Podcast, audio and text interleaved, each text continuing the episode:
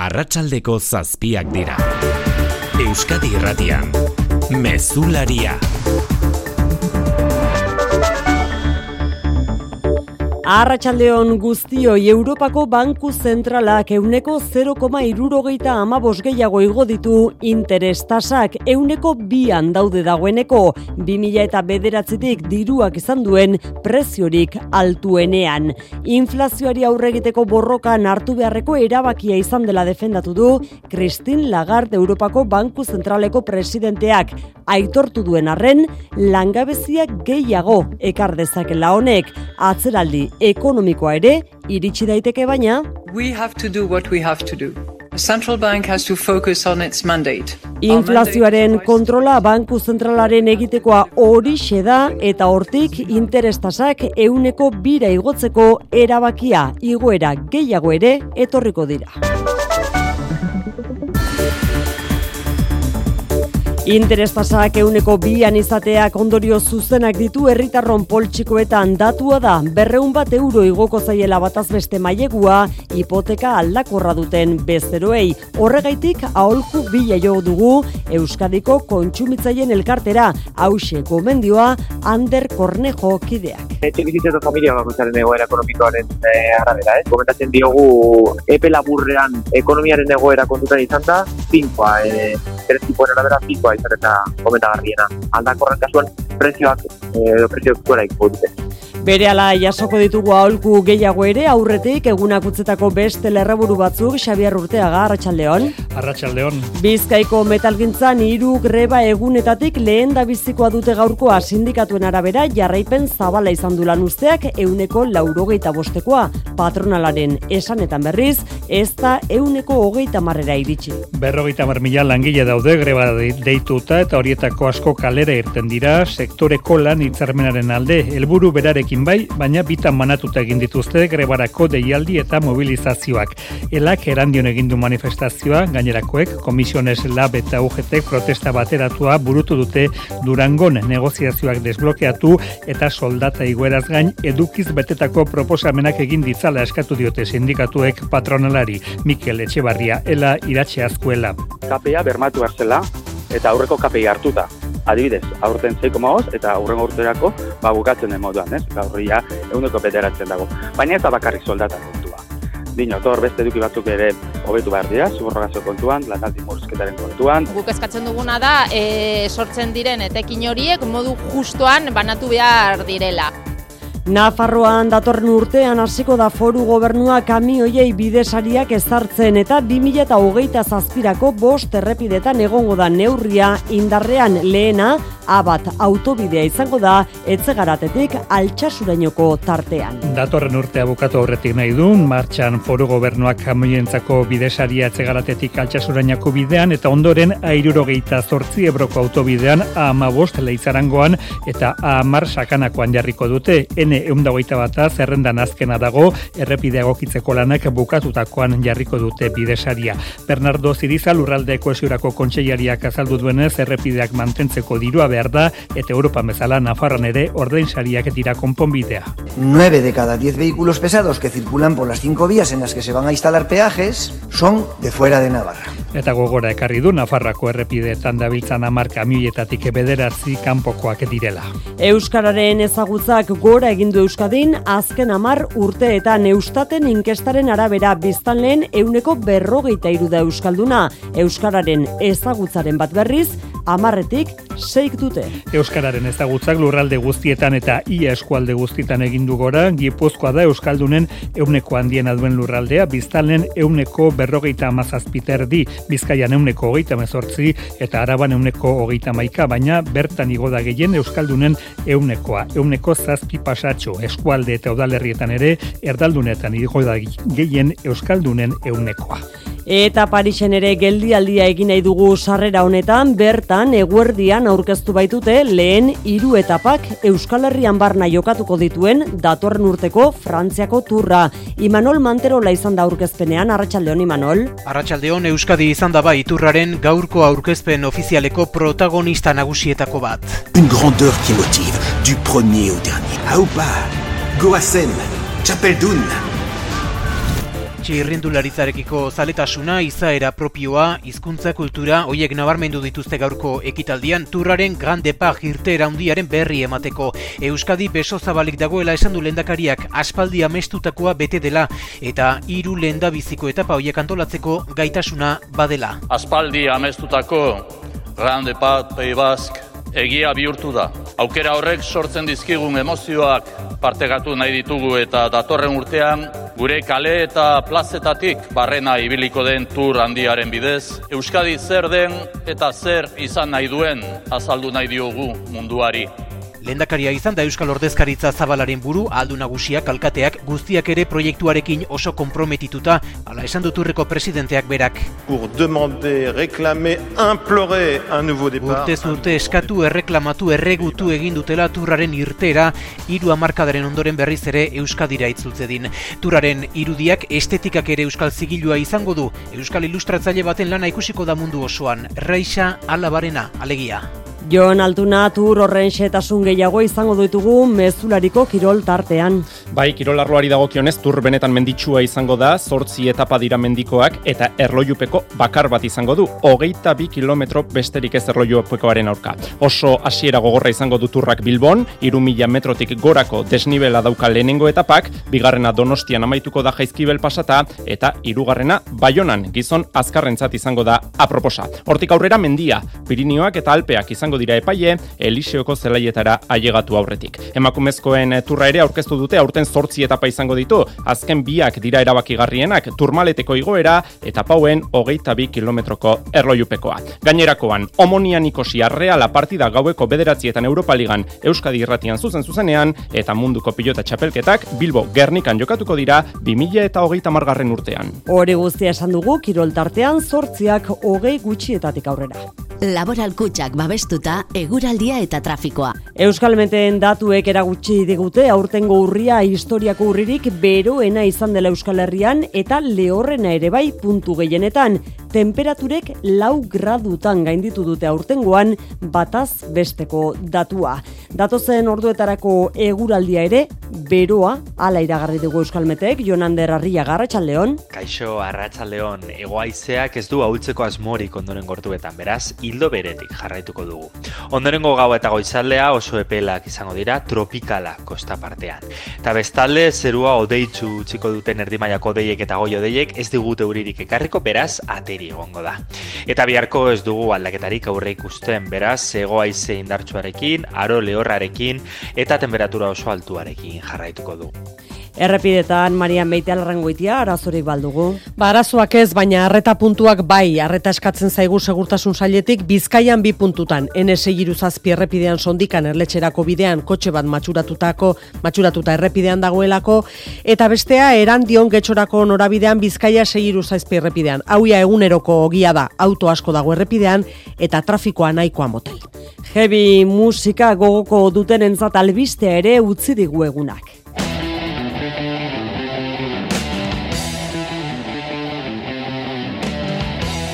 Iron Maiden talde mitikoa Euskal Herrira etorriko da uztailaren hogeita bian joko du beken 2000 eta amalauan izan ziren ez azkeneko aldiz, eta oraingoan bere azken diskoko abesti argitaratu gabeak eta beste hainbat entzun halko dira leku berean berriz ere barakaldoko beken.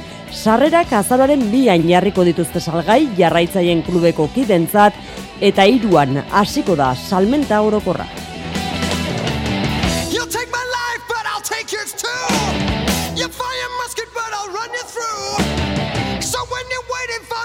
Iron Maidenen doinuak berriz ere Bilbon berri zudara honetan arratsaldeko zazpiak eta bederatzen minutu ditugu teknikan eta errealizazioan Xanti Gurrutxaga eta Xaber Iraola. Euskadi Irratian, Mezularia, Oiane Perez. Abi, Eta bia puntua Frankfurten dugu hiru hilebete eskasean euneko bi igo ditu interestasak Europako Banku Zentralak azken amairu urteetan ikusi dugun azkunde haundiena da hori. 0,irurogeita puntuko igoera adostu du orengoan, baina ohartarazita igoera gehiago etorriko direla. Atzeraldi arriskua agerikoa dela etortu du Christine Lagarde, Euro erakundeko presidenteak, baina Georgia Meloni eta Euroguneko beste zenbait eta agintarik egindako kritikei erantzunez argi esan du. Inflazioa jeitxieraztea dela Europako Banku Zentralaren egitekoa eta horretan ari direla Bruselan informazioa maia Portugale konta Iraieko 0,irurogeita puntuko igoera historikoa errepikatu du Europako Banku Zentralak eta ez du bukatu. Noiz zenbat eta zenbatetan igoko dituzten interestasak bileraz bilera erabakiko dutela esan du Kristin Lagar presidenteak. Kontuan hartuta inflazioaren bilakaera orain arte hartutako erabakiak eta euren transmisio maila. Atzeraldi arriskua oso kontuan dutela esan du baita langabeziak gora egitekoa ere. We are oblivious to risk, the risk of recession Obviously not. And obviously we are concerned. Baina azpimarratu du inflazioak ere egiten diela kalte pertsona zaurgarrienei. Eta Giorgia Meloni edo Emmanuel Macronek egindako kritikei erantzunez azpimarratu du Europako Banku Zentralak egiteko bat duela. We have to do what we have to do. Our mandate price stability. Euneko amarraren bueltan dagoen inflazioa bira jeitsi araztea. Pandemia garaian banketxek izan dituzten finantzazio baldintza errazak zailtzea ere erabaki du erakundeak, ala euren irabaziak mugatuz. Eta abenduan adostuko du bere balantze erraldoia arintzen astea. Krisiei aurre egiteko erosi duen aktibo mordoa tarteko, ia bederatzi bilioi eurokoa da.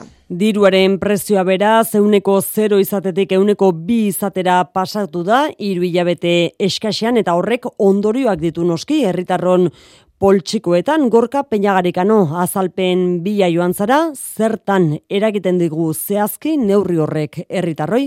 Herritaren aurrezki maileku eta hipotekak are gehiago igoko dira. Demagun banka entitatearekin eun eta berrogeita bos mila euroko hipoteka bat izartuta daukagula, hogeita laburterako, euriborra baino puntu bat gorago eta kontratu mota aldagarria dela. Datu hau dira, araba bizkai eta gipuzkoan hipoteken batazbestekoa. Bada, hilean, bosteun eta hogeita mar euro ordaintzetik datoren berrikuspenetik aurrera, zazpireun eta berrogeita mar euro ordainduko genituzke. Demagun orain mailegu eskatu nahi dugula. Hipoteka finkoa ala aldakorra beharko genuke. Galdera horrekin joan gara kontsumitzaileen elkartera eta Ander Kornejo kartu diku telefonoa. Ba, finkoak, naiz eta interes e, altua goak e, e, ordaindu hasiera baten, gero egia da e, mantendu egiten direla eta ez direla ez dietela prezioa prezioa igoko. Kontratu finkoaren aldekiteko gomendioa interestasak gehiago igo daitezkela uste delako eta interestasak igotzen dira inflazioari aurre egiteko inflazioak ordea non du muga. Julen Boilan Mondragon Unibertsitatekoa. Bo, interestasen igoera hau ez duela inolako zerikusirik energiaren prezioan. Beraz horregatik eh, alde batetik ba, inflazioa ez tala mm, gutxienez epe motzera interestasen igoera batekin e, erantzungo, ez? Azken hiru hilabetetan dagoeneko hiru aldiz igo dira interestasak eta itxura guztien arabera abenduan etorriko da laugarren garestitze bat. Komunitate bat gara. Denon azkundearen eta garapenaren alde egiten dugulan. Inorratzen utziko ez duen lur berdearen alde. Mila behatzi da berrogeita meretzian, ingurunea eta horren aurrerapena eta etorkizuna bultzatzeko asmoarekin jaio ginen. Orain mundua da, hori egiten jarrai dezagun nahi duena. Laboral kutsa, banka kooperatiboa, bada beste modu bat. Zure garbigailuak zer pentsatzen duen entzuna izango bazenu, honelako zerbait izango litzateke. Bira, bira, bira, bira, bira. Berari ez dio ardura zenbat energia erabiltzen duen. Zuri ordea bai. Horregatik Total Energiesen preziona ematen dizugu eta euneko amarreko deskontua gasa ere kontratatzen baduzu. Kontsultatu baldintzak totalenergies.es webgunean. Bizkaiko metalgintzan hiru greba egunetatik lehen da bizikoa dute gaurkoa sindikatuen arabera jarraipen zabala izan du eta horren adibide sektoreko enpresa asko itxita ikusi ditugula goizean goizetik. Gaurkoan ez da batasun sindikalik izan, elak bere kabuz egin du deialdia eta antolatu du manifestazio eran dion, gainerakoak berriz, komisiones, lab eta UGTek besteak beste, elkarrekin egin dute mobilizazioa durangaldean urtzi gartzia. Metalgintzako mila galangile irten dira galera durangon eta erandion sektoreko lan izarmenaren alde, negoziazioak desblokeatu eta edukiz betetako proposamenak egin ditzala eskatu diote sindikatuek patronalari. Euneko seiterdiko soldate egoera, ez da nahikoa eta lortutako eskubidetan ere, atzera pausurik ez dutela onartuko hartarazi diote FEBEM enpresa buruen elkarteari. Lan izarmena negoziatu ezean, protesta ekintza gehiago ingo dituzte. Patronalak dio, grebaren jarrepen euneko gita izan dela, sindikatuek aldi aldiz euneko laro gita bostekoa. Unai horbeko zo komisines obreraz, Mikel Etxebarriaela iratxe azkuela. Euneko laro bost edo inguruko jarraipen bat izan degula esan dezakegu jada, eta hemen durangon, e, iaia eraba, erabateko jarraipena. KPA bermatu zela eta aurreko KPI hartuta. Adibidez, aurten 6,5 eta aurrengo urterako ba bukatzen den moduan, ez? Gaur ia eguneko bederatzen dago. Baina ez da bakarrik soldata kontua.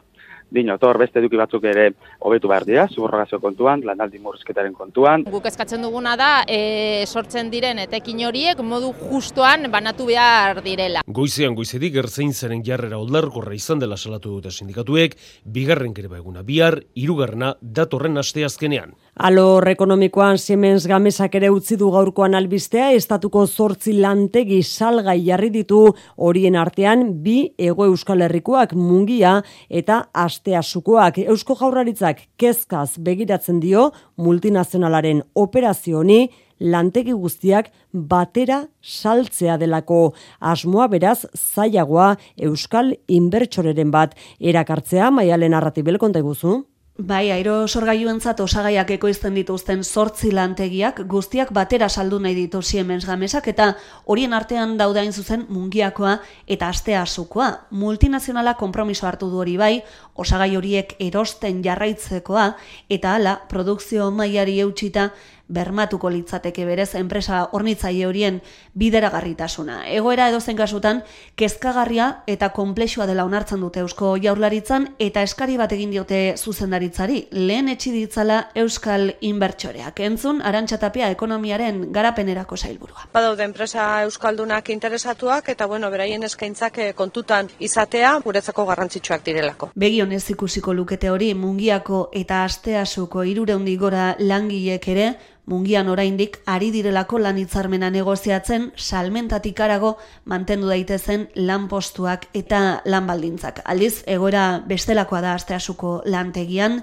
zuzendaritzarekin urri hasieran itxitako akordiari esker, eutxiko dietelako lanpostuai. ITP Aero enpresari buruz berriz, gaurko albistea jaurlaritzak enpresaren akzioen euneko sei bereganatu dituela, finkatuz funtsaren bitartez administrazio kontseiluan eserlekua izango du beraz jaurlaritzak, eta zamudioko aeronautika enpresaren azkunde plana bultzatuko duen inbertsioa bermatzea, espero du horrela, Luiseron? Finantzen Euskal Institutuak kudeatzen duen finkatu funtsaren bidez sinatu du inbertsio akordioa Eusko Jorlaritzak ITP aeroren akziodun nagusia den behin kapitalekin batera akzioen euneko sei eskuratzeaz gain enpresaren erabakietan hitza izateko administrazio kontseiluan egotea ere lortu du jaurlaritzak. Hortaz, pozik arantxatapia ekonomiaren garapenerako sailburua, lurraldean zamudioko aeronautika konpainia errotzea lehen etxiko duen industria proiektua bermatuko dalakoan. Azken finean bilatzen duguna da enpresa horrek eh, errotuta jarraitza hemen, baina ez bakarrikan errotuta, baizik eta bertan dituen hornitzailekin erlazioa izatea eta erlazio hori areagotzea, eta, bueno, ba, etorkizuna izatea ba, ikerketaren ikuspegitikan, produkzioaren ikuspegitikan, eta enpresa hori izan dena orain arte ba, aurrera ere eramatea. Izaera industrial nabarmeneko kalitatezko enpleguaren sorrera ere bultzatu nahi du Eusko Jorlaritzak, ITP aeron sartuz, enpresaren azkunde plan berria abian jartzen lagundu nahi du. Inbertsio plan gintza handian oinarrituta teknologia berrien eta ikerkuntza eta garapenaren aldeko apostua eginez. Enpresen emaitzak ere albiste tubazexeko hogei koma milioi euroko irabaziak izan ditu urteko lehen bederatzi hilebeteetan. Susperraldiari eutxidio beraz laudioko konpainiak iaz hogeita mabi milioi euroko galerak izan ostean. Iazko datuekin alderatuta salmentak bikoiztu egin dituzte eta bosteun dagoita zazpi milioikoak izan dira. Taldeak jakitera eman duenez azken aldean jasotako eskari kopuruari esker historian izan duen eskari zorroa handiena du une honetan. Etorkizunera begira, Tubazesek Turkian, Tanzanian eta Namibian proiektuak garatzeko asmoa du. Langabeziari dagokionez berri, zuztaietik iraiera, euneko iru komabi jaitsi da Euskadin, Nafarroan aldiz, ia euneko iru azida, Espainiako Estatistika Institutuaren datuen arabera. Tarte horretan, ego Euskal Herrian, hogeita bos mila landun gehiago zenbatu dituzte. Estatu Espainiarrari begira, langabeziak gora egin du eta langabezia tasa euneko amabi komaseikoa da bertan. Euskararen ezagutzak gora egin du Euskadin azken amar urteetan, biztan lehen euneko berrogeita iruda Euskalduna Eustaten inkestaren arabera, eta ia Euskaldunak ere gehituzkero euneko irurogeita bira igotzen da ezagutzaren batuten biztan lehen kopurua, Ramon Sánchez. Euskararen ezagutzakia eskualde guztietan egindu gora 2000 eta maika eta 2000 eta hogeita bat urtean artean. Eta ondorioz, lurralde guztietan ere bai, gibuzkoa da Euskaldunen euneneko haundiena duen lurraldea. Biztanleen euneko berrogeita mazazpiterdi da Euskalduna gibuzkoan, Bizkaian euneko egoita emezortzi, eta araban euneko hogeita maika, baina bertan igo da gehien, Euskaldunen eunenekoa, euneko zazpi pasatxo. Eskualde eta udalerrietan ere, erdaldunenetan igo da gehien, eunenekoa, enkarterrin euneko zortziko mazortzi da, Bilbo handian zazpiko masei, eta arabako kantauri aldean zazpiko bost. Aldiz, Markina ondarroan, Euskadiko eskualde Euskaldunenetakoan, euneko bat gutxiago dira Euskaldunak duela amar urte baino. Udalerrietara begiratuz gero, Gibuzkoako berrogei udalerritan amar biztanletik zortzi baino gehiago dira Euskaldunak, Horexan euneko laurogeita malau, errezilen euneko laurogeita mairu eta euneko laurogeita mabi zerainen. Bizkaian hogeita sei udalerritan, aian gizen euneko laurogeita mabi, nabarnizen euneko laurogeita bederatzi eta euneko laurogeita bederatzi dira euskaldunak ziortza bolibarren. Eta araban berriz, aramaion bakarrik dira euskaldunak amarretik zortzi baino gehiago. Adinari erreparatuz gero, euskaldunen poltsa handiena gazteen artean dago. Amar eta mala urte artean, euneko laurogeita amar dira euskaldunak euskadin. Gora eginala, gutxitu egiten dako burua, irurogeita amar eta irurogeita amala urte artean, euskaldunak euneko hogeita bi baino ez dira. Ba, Euskarari lotuta datu positiboa edo albiste positiboa izan daitekena larragatik, Nafarreko hezkuntza kontseiari Carlos Jimenok adierazi baitu, hasiera batean ez dagoela inongo oztoporik, urrengo ikasturtean de eredua txertatzeko larragako eskolan gogoratuko dugu, larraga ez dela eremu euskaldunean kokatzen, baina amabi familiak gutxien ez eskaria egin dute, seme alabak ereduan matrikulatu alizateko, iruñea, patxirigoien konta iguzu. Carlos Jimeno EH Bilduk egindako galdera bati erantzunez adierazi du normaltasunez eta segurtasun juridikoz lan egiten ari direla. Hasiera batean ez dago oztoporik urrengo ikasturtean Larragako San Miguel Eskolan de eredua ezartzeko. Que en principio por el informe preliminar no se aprecian obstáculos, pero falta el servicio definitivo de Hori bai, ohartarazi du oraindik ere txosten eta izapide zenbait falta direla eta departamentuak ohiko lan hildoa daramala afera honetan. Amabi eskaera egin dira orain arte, baina kontuan hartu behar da, hiru urte dituzten Larragako umeen euneko hogeita bostak herritik kanpo de ereduan ikasten duela, beraz, herrian bertan eredu hori ezarrizkero ikasle kopurua areagotu daiteke. Jimeno gaineratu du aurre matrikulak eskatzeko epea amaitzen denean, zenbaki zehatza ikusiko dela eta eredua gaituko den ala ez aztertuko dela. Osasun kontuetan bestalde Donostiako ospitalean osakidetza ematen hasi den tratamentu berri bat dugu izpide. Minbiziaren kontrakoa da eta emaitza onak ziurtatu ditu orain arte sendatzeko aukera gutxi zuten gaixotasun batzutan konta guzu asunarozena. Donostiako ospitalea aukeratu dute bai tratamentu berri hau eskaintzeko karte izenekoa da eta zelula batzuen aldaketa genetikoan oinarritzen da. Hala pazienteari edo gaixoari lehenengo odolateratzen diote, gero zelulak laborategian aldatu eta ondoren berriro ere pazienteari sartu zelula tumoralak edo minbiziarenak suntxitu ditzaten. Amala osasun zentro berri sartu dira terapia aurreratuen sarean, horietako bada osakidetzaren Donostiako Unibertsitate Ospitalea eta berau aukeratu du osakidetzak hemen Euskadin tratamentu horiek ezartzeko erreferentziazko zentro gisa. Horretarako ospitaleko instalazioak modernizatu dituzte, azpigitura egokitu eta bi zuri abian jarri bate trasplanteetarako eta bestea berriz terapia aurreratuetarako eta horietako bada orain aipatzen ari garen hau. Carlos Panizo Donostia Ospitaleko hematologia zerbitzuko onburuak sare horretan sartzeak duen garrantzia azpimarratu du ez dago pazienteak beste hiri batzuetara bideratu beharrik esan du eta itxaropentsu mintzatu da profesionalek espero dutelako etorkizunean terapia hau erabili alizatea ez bakarrik gaixotasun onko hematologikoak dituztenekin baita beste patologia batzu dituzten gaixoekin ere.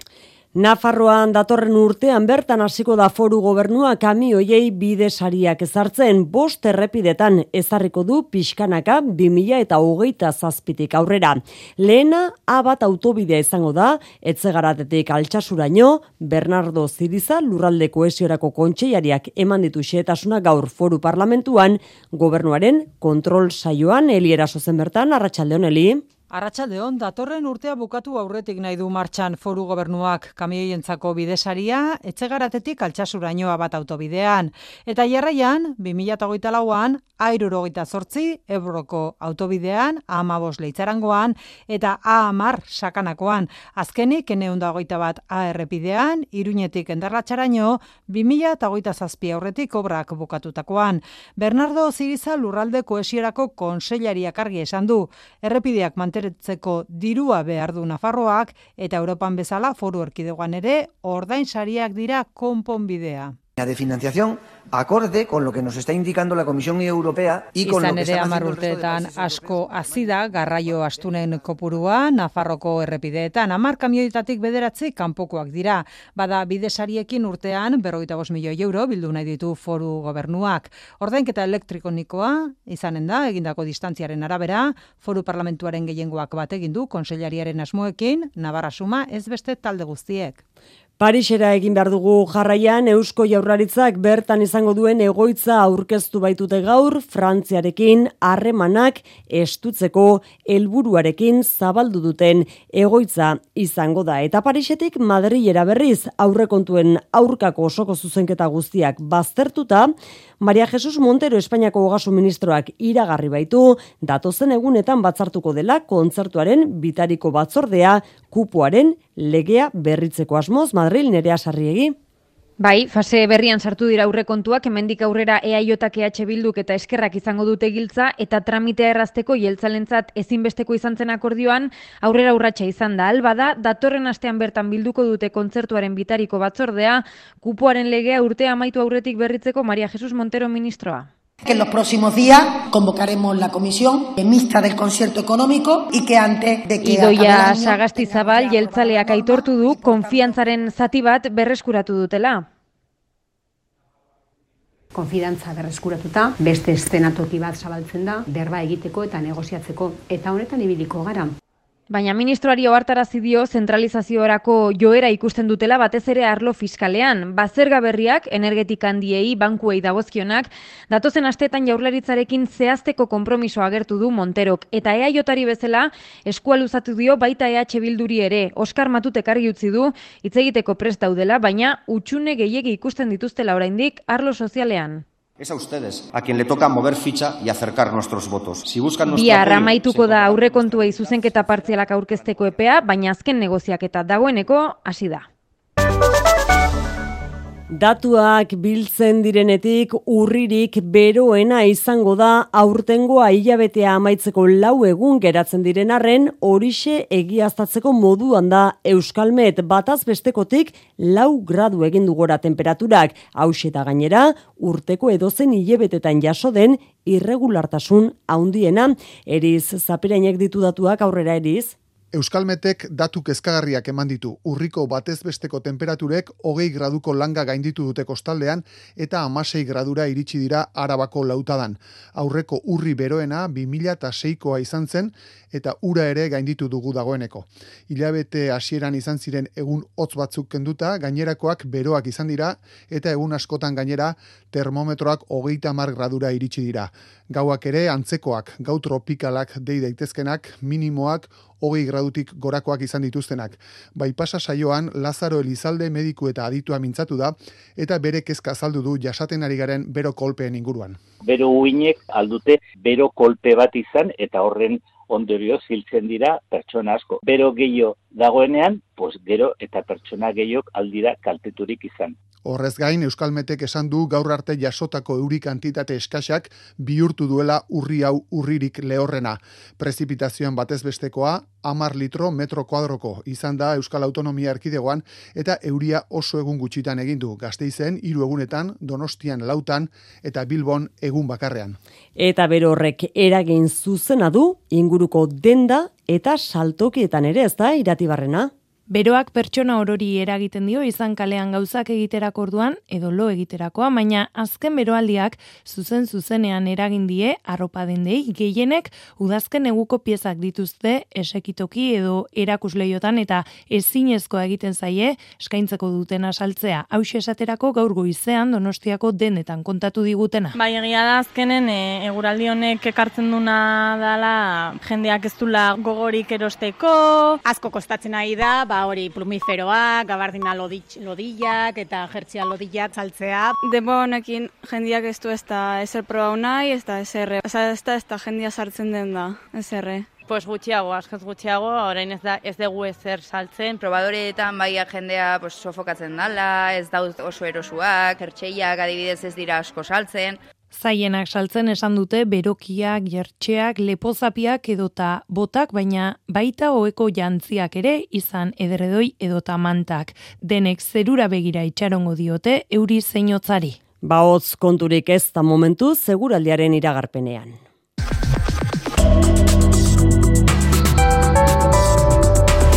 Euskadi irratian, eguraldia eta trafikoa.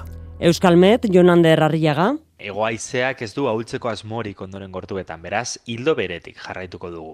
Ondorengo gau eta goizaldea oso epelak izango dira tropikala kosta partean. Ta bestalde, zerua odeitzu txiko duten erdimaiako odeiek eta goi odeiek ez digute uririk ekarriko, beraz, ateri egongo da. Eta biharko ez dugu aldaketarik aurre ikusten, beraz, egoaize indartsuarekin, aro lehorrarekin eta temperatura oso altuarekin jarraituko dugu. Marian errepidetan nola daude gauzak? Arazo berezirik ez dago, kotxea ez dago traban errepidean, baina bada bide bazterrean matxuratutako kotxea oraindik ere erretiratu gabe, ene sei iruzazpi errepidean sondikan erletxerako bidean beraz, arretaz gidatzeko gomendioa segurtasun sailetik. Mesularia, gertukoak. 2000 eta amazazpian kendu zuten endai eta Paris arteko gaueko trena badalbiste ona dugu, martxan izango dela berriz ere 2000 eta hogeita laugarren urtean. Max Brisson, Euskal Senatariak ganberan eginiko galderari erantzun da, egin du gobernuak iragarpen hori andonilizeaga. Urtetan baliatutako zerbitzua izan da Palon Beble uso urdina gaueko bidaia eginez goizean goiz usten zintuen Parisen kontua da, hainbat aldaketa egin dituztela lehenik bidaiak endu, gero soilik udan utzi, turismoari lehentasun emanez, eta bidaia desente luzatuz beste hainbat iri garo zain zuzen goi garo nahi garoz. Dirudienez, bordelen egin bar lan batzuekin garaibateko bidera itzuliko gara. Max Brisson. Je pense qu'il y a une clientèle, c'est une forme alternative euh, complémentaire pour, à la LGV euh, ou à l'avion. Tren honek baditu bezeroak eta HTaren edo hegazkinaren alternatiba osagarri bat da. Ekologia estatu idazkariak eman zion erantzuna senatuan. Eun eta hogeita mar milioi euroko lanak dira, gaueko trenaren itzulera bermatuko dituztenak. Tren kontuak zarauztik ere, Sanpelaioko geltokiaren berrikuntzarako obrak direla eta etenda egongo baita tren zerbitzua zarautzen, datorren larun batetik, azararen bostera bitarte. Lanek irauten duten bitartean, autobus zerbitzua egongo da, erabiltzaien eskura, Erik Aznal.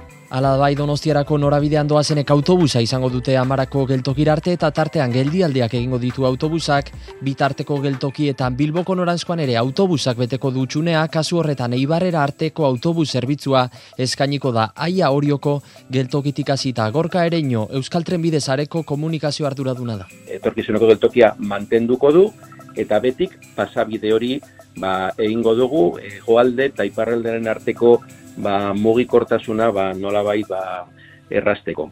Pasabideaz gainera lanek trenbide bat eta nasa bat eraikitzeko bidea ere egingo dute bada zarauzko trenbidea lurperatzearen alde lanean ari dira hainbat bizilagun maiatzetik itziar aldabaldetreku plataforma horretako kidea da esan du lan hauek zarauzko auzo berriak sortutako beharrei baino ez dietela erantzuten eta benetako beharra eskutatzen duela dagoeneko alderdiek zin egizuten lurperatzea. Iten da da guretzako partxe bat, hori dana azkenian gastu bada, Beak esaten du inbertsioa dala, baina guk ez duela ikusten.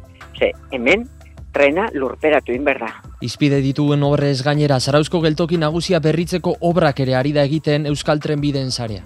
Eta eguneko argazkia Bilboko udaletxetik eskuratu dugu gaur, Bilboko udaltzainak kaltzontziotan egin dute protesta osoko bilkuran olatzarri bengoa. Oiko paliazo sudurra jantzita, Bizkarrian amaia arregi segurtasun zinegotziaren dimisio eskatzen duen mezua idatzita eta galtzontziotan egin dute protesta Bilboko udaltzainek. Amaia dimisio! Amaia dimisio! Mesedez, kalera irten eta esbazarete urten kalera aterako zaituztete. Minutu batzu ez bilkura eten eta arregik bera kaleratu ditu bera baitzen aretoko buru alkatea faltan. Bien bitartean udaletxe atarian udaltzain gehiago egonda protestan, udalak ezarri nahi dien egutegi berriaren negoziaketek ez aurrera ez atzera jarraitzen dutela salatzeko gorka olabarrieta ela.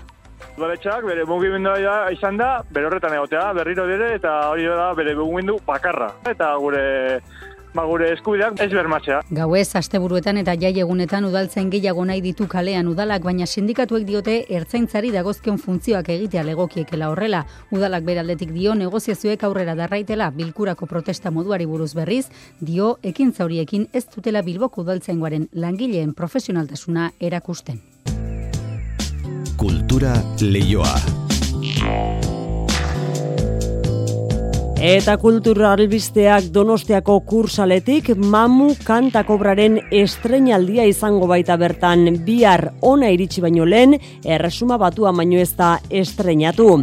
Euskadiko orkestrak eta easo abesbatzak euskarazko hitzekin eszenaratuko dute gainera Geri Carpenter kompositoreak eginiko obra hau iker zabala.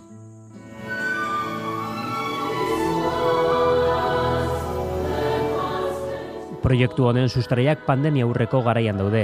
Orduan, Eskoziako Birminghamgo eta Liverpooleko orkestrek Euskatiko orkestrarekin batera Gary Carpenter kompositore entzutetsuari enkargua egin zioten. Korua protagonista izango zen obra egin zezan.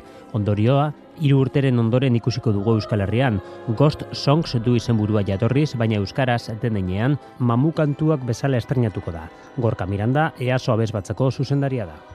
Bretaña handian e, mitologiko kit e, lainoen irudi hoiekin lotutako Stevenson eta bueno, eta beste egile batzuen e, e, tekstuz egin duguna da, bueno, interpretatu baina euskerazko bertsioan.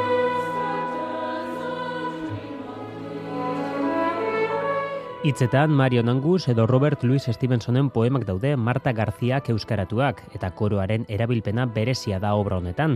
Easo abez batzako irurogei ahotzen gazteak izango dira denaren erdigunea. Koroen aurren eta gazten koroen parta dela nuklear. Aiedia erdia eta e, kontzerturen parte honetan e, den, den, den, den, den, dena dago zentratua koroak egiten duen paperan. Gutxitan egiten da ez da bakarrik oso bai, esango mundu osoan. Euskatiko Orkestrak Roberto Foresen zuzendaritzapean bere formaturik handiena plazaratuko du mamuak programa hau jotzeko. Eta Donostiako kursaletik tuteraragoaz tuterako opera prima zinema jaljaldia bihartik aurrera bueltan izango baita. Zuzendariaren hitzetan inoiz baino maila altuagoa izango du lehiaketak, izan ere, sai ofizialean proiektatuko diren zazpi filmek sekulako kalitatea dute. Aurten gomenaldia, Pilar Miro zinemagilari egingo diote bere eriotzaren hogeita bosgarren urte urrenean itziar lumbreraz. Opera primaren hogeita bigarren edizioak inoiz baino kalitate handiagoa izango du, hori dio Luis Alegre jaialdiaren zuzendariak.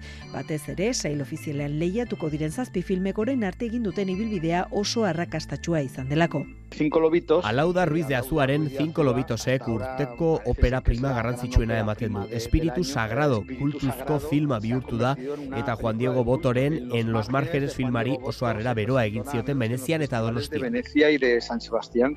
Mikel Gurrearen zuro, zinemaldiko sorpresa handietako bat izan zen, Carlota Peredaren zerdita filmak zitxesen saria irabazi zuen, eta El Universo de Oliver eta Basil filmeek ere oso kritika ona jaso dituzte. Baina lehiaketatik arago, jaialdiko egunik bere zienetako bat, Pilar Mirori egingo dioten omenaldiarena izango da. Zinegilearen eriotzaren hogeita bosgarren urte urrenean, gonbidatu asko elkartuko diratuteran, Gonzalo Miro Semea, Ana Belén, Victor Manuel, Monika Randalf eta Itana Sánchez Gijón besteak beste. Una... Emakume aparta izan zen, iruro hogei garren amarkadatik aurrera eta hogeita marrurtez Espainiako kultura markatu zuen. Hainbat ikuspuntutatik aintzindaria izan zen gainera, Radio Televisión Espainolako lehenengo emakume zuzendaria, emakume zinegilea, telebistaren historian aintzindari. Que fue Jaialdia izteko, lehiaketatik kanpo, Miguel Ángel Calvo Butinen zinegile tuterarraren Emilia dokumentala proiektatuko dute. Urtero bezala, publikoaren botoak erabakiko du film honenaren saria. Zortziak hogei gutxi ditugu, Kirol albisten tarte orain mezularian eta Jon Altuna dagoeneko realaren partidaren zain gaude, zipren jokatuko den partida horren zain. Bertan da maitan neurbi eta bere alagoaz bertara.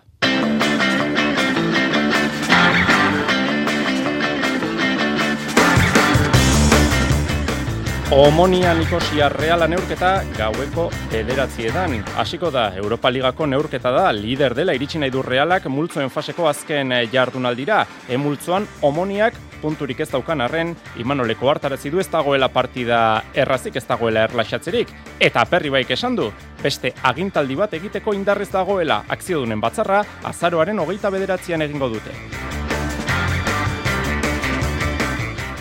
2000 eta hogeita iruko turra tur menditsua izango da, sortzi etapa dira mendikoak eta erloiupeko bakar bat izango du. Hogeita bi kilometro bakarrik. Oso hasiera gogorra izango du turrak Bilbon, iru mila metrotik gorako desnibela izango du lehenengo etapak, bigarna donostian amaituko da, jaizkibel pasata, edizioko luzeena da, berreunda bederatzi kilometrorekin, eta irugarren etapa azkenean argitu da, baionan amaituko da, gizon azkarrentzat izango da proposa. Hortik aurrera mendia, Pirineoak, Alpeak eta Boskoak epaile, Eliseoko zelaietara haiegatu aurretik. Emakumezkoen turrak aurten ere zortzi etapa izango ditu. Azken biak erabakigarriak turmaleteko igoera eta pauen hogeita bi kilometroko erloiupekoa. Ez da paristik pasako. Munduko pilota txapelketak Bilbo Gernikan jokatuko dira 2000 eta hogeita amargarren urtean. Orengoak miarritzen ari dira jokatzen, 2000 eta hogeita seian San Luisen, Argentinan izango dira.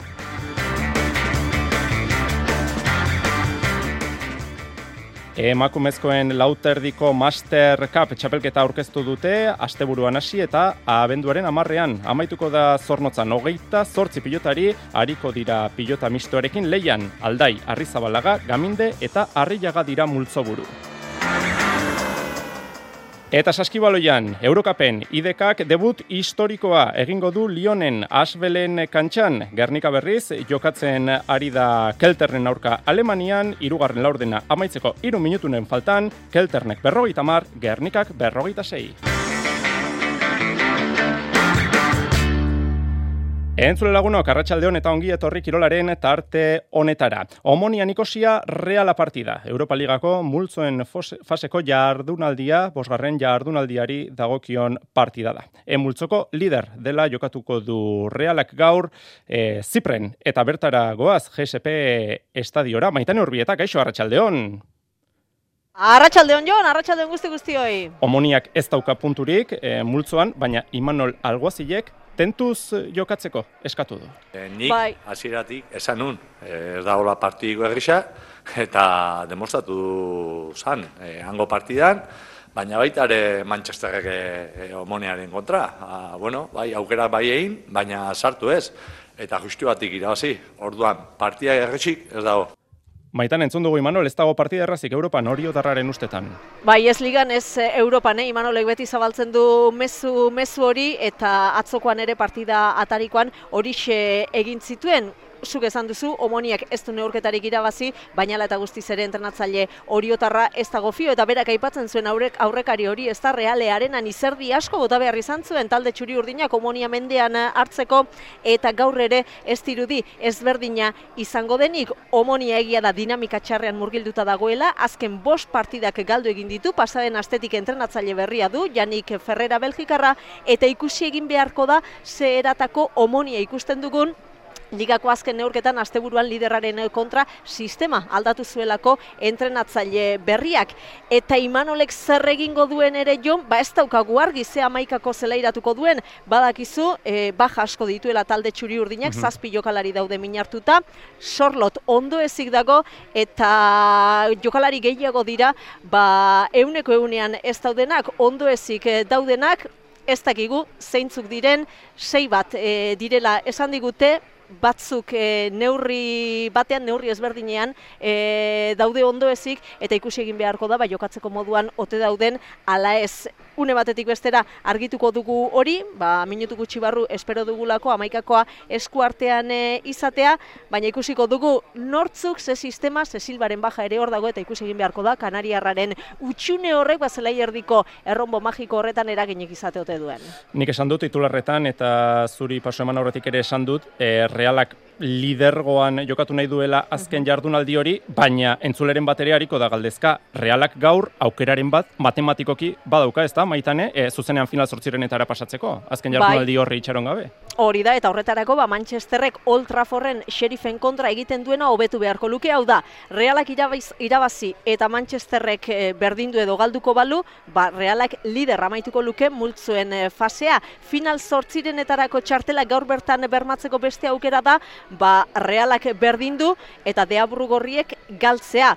Eta horrelakorik ematen ezpada eta lidertza datorren ostegunean realearenan erabakiko balitz, ba gaur galduta ere jon realak oraindik baditu aukerak mhm. ba multzoen fasea lehen postuan amaitzeko eta berdinketa ere nahikoa izango luke realak Manchesterren aurretik amaitzeko euren arteko golaberaxa dela eta golaberaxean berdinduta gelditzen badira, ba golaberax orokorra hartu beharko da kontuan mm. eta akaso zentzu horretan ba gaurko partida honetan golak egitea ere garrantzitsua izango da. Ikusiko dugu zer ematen duen gaurko neurketak, nola egiten dion aurre realak egoerari eta nola moldatzen den zelai honetara gogoratu atzo Imanolek berak Jon kezka agertu zuela basoropilaren egoera kaskarra dela eta.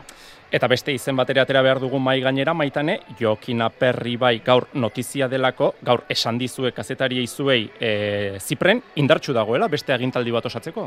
Bai, irugarren agintaldiko bosgarren urtea osatzear dago Jokina Perri bai eta ondorioz bat administrazio kontseilua berritzea egokitzen da eta puntu hori azaroaren hogeita bederatzean kursalean egingo den akziodunen batzar nagusian bozkatuko da. Jokina Perri bak e, gaur goizean larnakan egindako adierazpenetan esan digu bai, gogotsu dagoela lanean jarraitzeko prest indartxu eta ondorioz akziodunei eskatu die, ba bere gain eta bere taldearengan ba konfiantza izaten e, segi dezatela, euren babesa nahi du realeko presidenteak karguan jarraitu izateko gogoratu Jokina Perribaik berrogeita masei urte dituela eta 2000 eta zortziko hmm. abenduaren hogeian iritsi zela kargura amala urte dara matzar reala lokastitik atera zuen eh, Jon eta egonkortasuna eman dio klubari bai kirolarloan eta baita alor ekonomikoan ere eta esan bezala laugarren agintaldiari heltzeko prest dago batzarra azaroaren hogeita bederatzean izango da batxillerra egiten ari nintzen maitane, 2000 eta zortzian, pentsi. Egun bat egin du bai. Gero arte maitane. Gero arte. E, batzarrak aipatuta, Jon Uriarteren zuzendaritzak, e, Bart, babes zabalarekin, e, atera ditu puntu guzti guztiak, e, baita iazko eta aurtengo atletiken aurrekontuak ere, Jon Uriarte. Hortan ikusi dugu ba, bazkiden, e, bazkiden e, laguntza daukagula. E, genuen, beraien e, e, sustapen auki genuen e, hauteskundetan eta orain gaur egun mantentzen hori mantentzen dugu.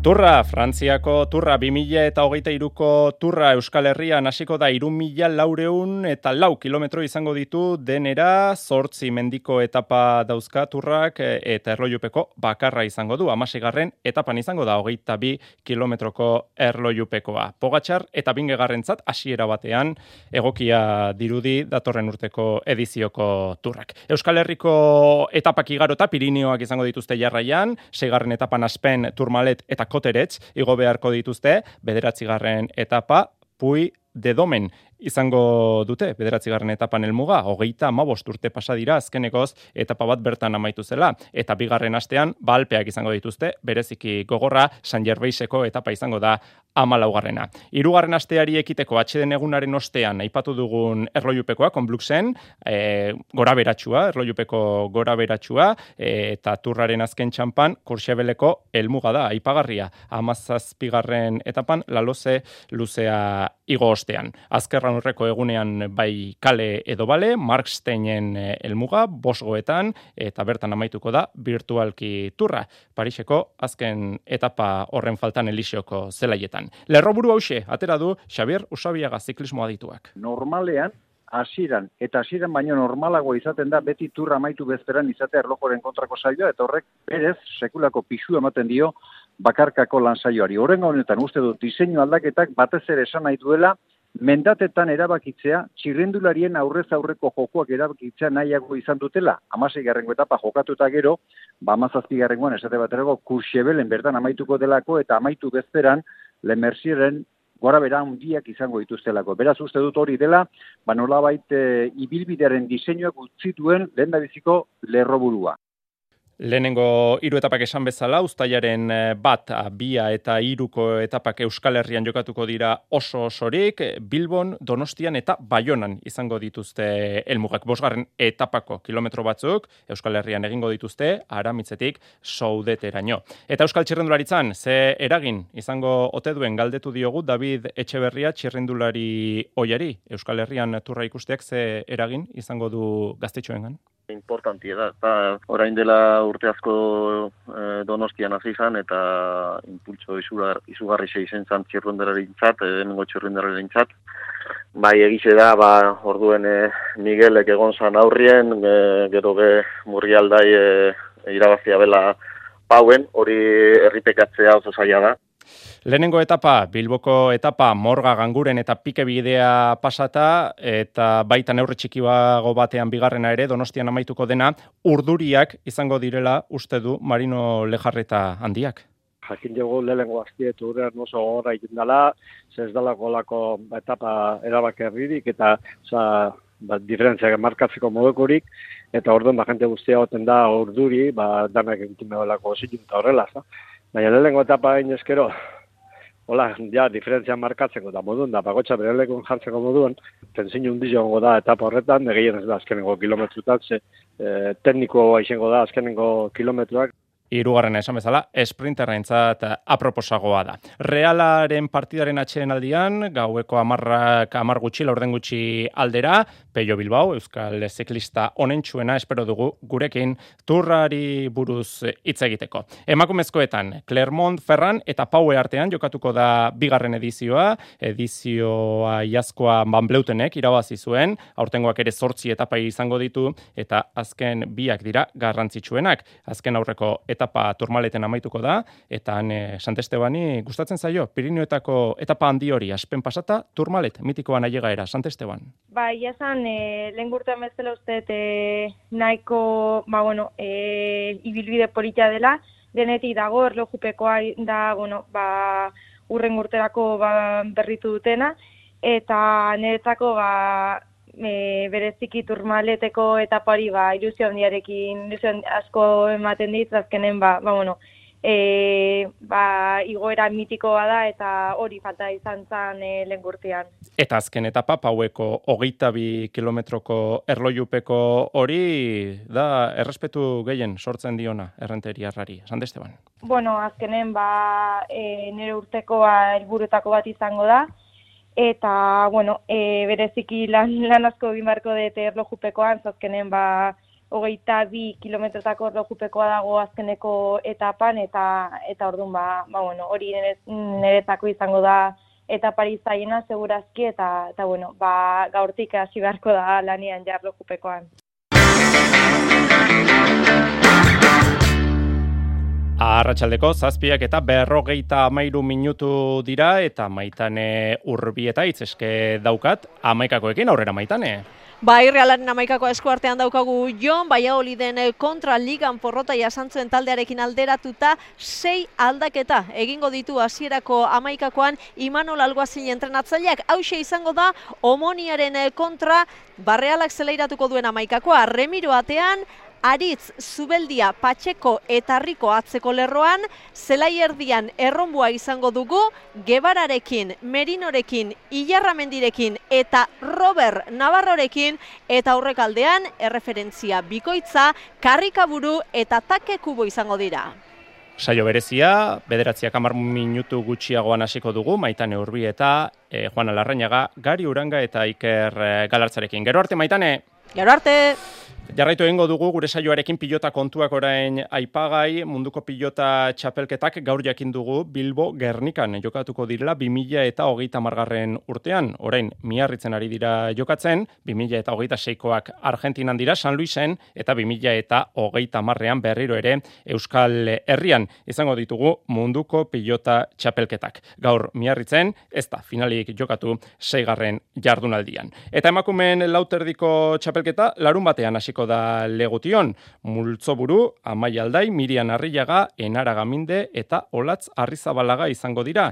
Laia Salsamendi, urtebete zeminartuta egonostean, jokatzeko moduan izango da berriro ere. Daniela Vargas, Mexikarra ere, lehen aldiz, hariko da pilota mistoarekin. Denera, hogeita zortzi pilotari hariko dira pilota mistoarekin. Finala, abenduaren amarrean, jokatuko da zornotzan. Amaia Aldai eta Olatz Arrizabalaga entzungo ditugu. Azken nik uste pasan urtean iraz izenak, e, ba hori, favorito punto hori emoto estela, baina nik uste e, txapelketa oso gatza egotela aurretik. Nik uste pasan urtetik ona gure maila beste, bueno, beste, gure maila beste koska bat igo dugu, eta, eta nik uste dut azkenean, ba, bueno, orgoian gabizenok e, hori txapela lortzeko borroka politxeukiko gula.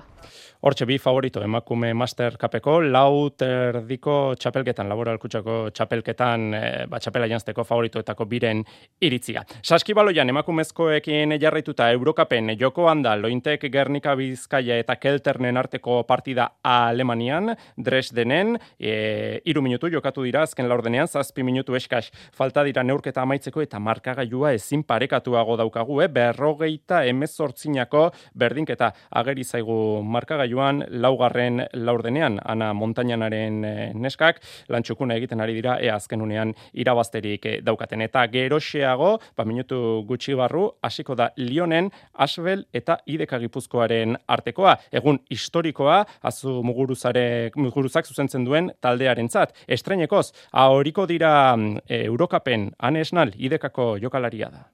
Bueno, Eurocup daukagu lehenik, e, partidu gorra ere, baina bueno, e, demostratu dugu partiduak irabazi dezakegula, ez, ez zaigula inporta, orduan ba, borrokatuko dugu. Ligako azken bi partidak irabazi egin ditu ideka gipuzkoak, baina gaurko aurkaria Asbel ba, Euroligan aritzeko autagaietako bada eta Frantziako liga irabazteko autagaietako bat da. Azken txampan herrikirolak, aian bihartik aurrera idiprobak izango ditugu. Astelenera arte, aiako kintopekoen idiprobak jokatuko dira. Xetasunak, Jonander dela ozek dakartza. Aiako idi proba entzutetxuen beste ekitaldi bat jokatuko da bihartik aurrera. Guztira amairu ustarri hariko dira astelenera artean leian aurten gainera badute berritasun bate. Hogeita bosgarren aldia izango du kintopekoen leia horrek. Horren inguruan emintzatu da, arkait zirure eta hoiena aiako udaleko zinegotzia. Ba, guk e, udaletik balorazio positibo egiten dio. Herrian bete, herrian beti izan de proba probazalea eta proba egin leku bat, eta beno, ba, kintopekotan, ogeita bosgarrenea elzia, ba, interesgarria da, ez? Bizkaitarrak izango dira amairu idizaleetatik laue gainontzeko bederatziak berriz egipuzkoarrak, e, azken horiek badute mantak lortzea zaparteko pizgarri bat ere. Haiako demake puntuagarriak izango dira gipuzkoako txapelketarako. Arkaitz, irureta goiena. Hori gipuzkoako txapelketako puntuagarriak, aurten lau ditu puntuagarriak, aizarna zabal da elgar jokatuta zaudek, eta gatzeitu aia eta askoiti. Ordu puntutan hor aurreko iru lau bastante paregatuta zaudek, eta bagit. Biharko lehen jardunaldian hiru uztarri hariko dira, Orioko Olidenena, Oihartzungo Artolarena eta Bilelako Lopategirena. Aiako probalekuko ohiko harria erabiliko dute mila eta zortzideuneko pisua duena beherreun kiloko gainzamarekin. Gainera, mila eta larun kilotik gorako idiparek, kilo terdiko gainzama erantxe izango dute kilo bakoitzeko.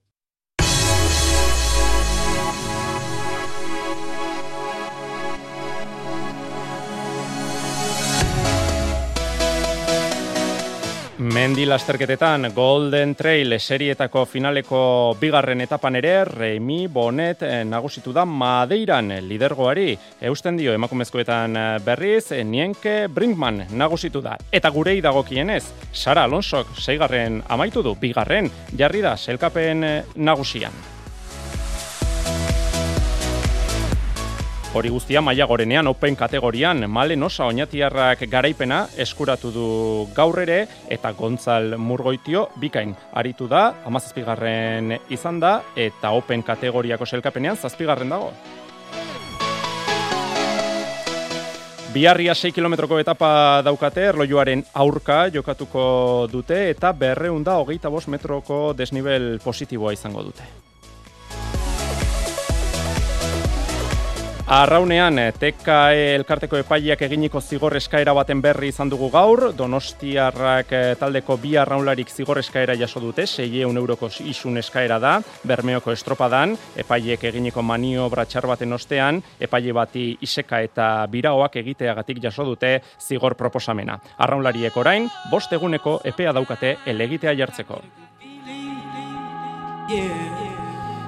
Eta amaitzeko markagailu errepasatu behar dugu, Eurokapen amaitzetik gertu da, bos minutu eskas falta dira Alemanian, Kelternek irurogeita bi, Gernika Bizkaiak irurogeita lau.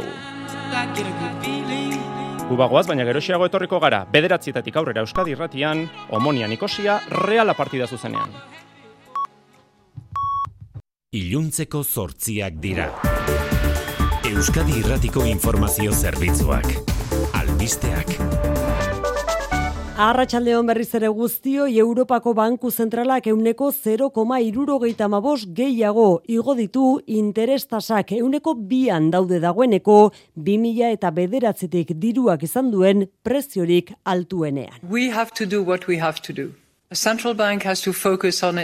Banku zentralaren egitekoa inflazioa kontrolatzea delako defendatu du Christine Lagarde Europako Banku Zentraleko presidenteak aitortu duen arren. Langabezia gehiago ekar dezakela erabaki honek atzeraldi ekonomikoa ere iritsi daitekeela.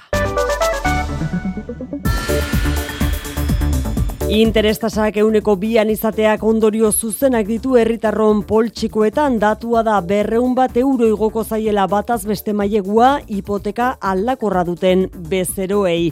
Horregaitik aholku bila jo dugu Euskadiko kontsumitzaien elkartera hause gomendioa Ander Korne jokideak etxe bizitza eta familia bakoitzaren egoera ekonomikoaren e, arabera, eh? Komentatzen diogu epe laburrean ekonomiaren egoera kontutan izan da, zinkoa, e, ere zipoen arabera zinkoa izan eta komentagarriena. Aldakorren kasuan prezioak, edo prezioak gora dute. Gainerako albistetan, Marian Beitiala rangoiti, Arratxaldeon. Arratxaldeon. Bizkaiko metalgintzan hiru greba egunetatik lehen da bizikoa dute gaurkoa sindikatuen arabera jarraipen zabala izan du lan usteak euneko laurogeita bostekoa patronalaren esanetan ez da euneko hogeita marrera iritsi. Berrogeita mar mila langile daude grebara deituta tarietariko asko kalera irten dira sektoreko lan hitzarmenaren alde. Helburu berarekin bai, baina bitan banatuta egin dituzte grebarako deialdia eta mobilizazioak.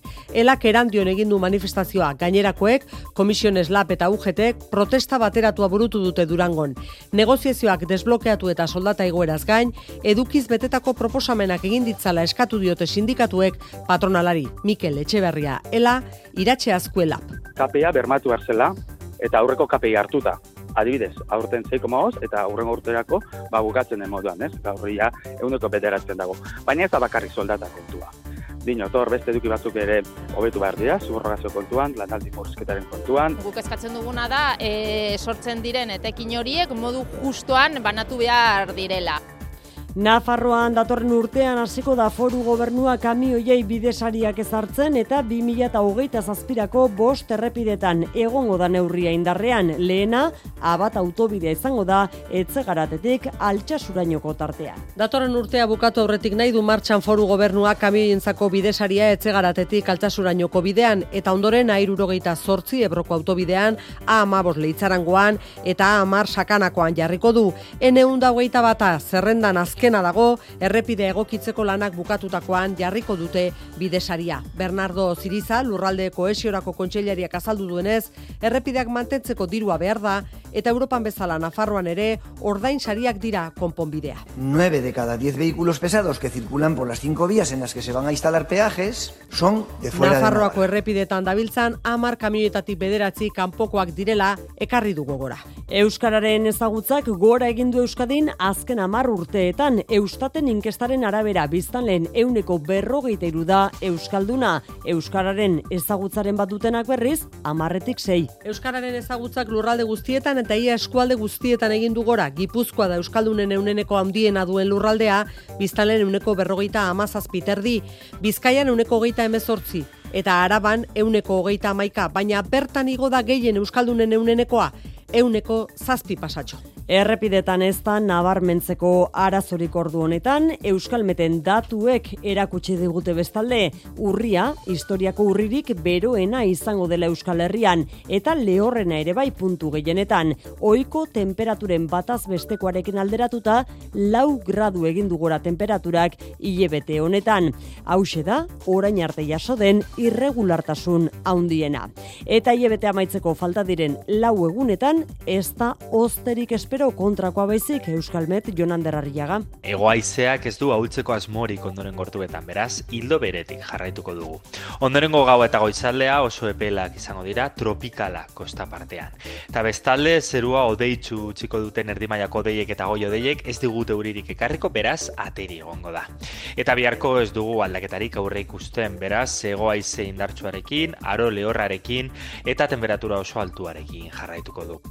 Besterik ez gure aldetik entzun diozue Jon Altunari, bederatzietatik aurrera futbol emankizuna izango duzuela hemen Euskadirratian zuzen zuzenean, urrengo albiste emankizuna beraz, gaueko amaiketan eskeniko dugu, gu biarritzuliko gara, mezularian, arratsaldeko zazpietatik aurrera, ondo izan, bihar arte. EITB Zure komunikazio taldea